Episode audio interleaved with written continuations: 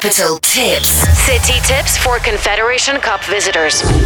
The Confederations Cup Guest Handbook is now available for download on the Unified Transport web portal.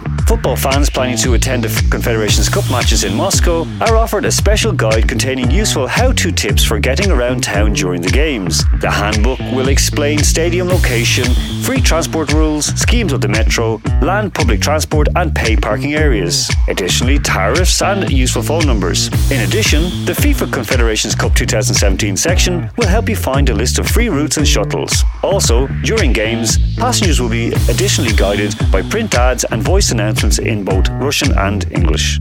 Capital Tips. Created with the support of the official website for tourists. Welcome 2018 for the World Cup Championship.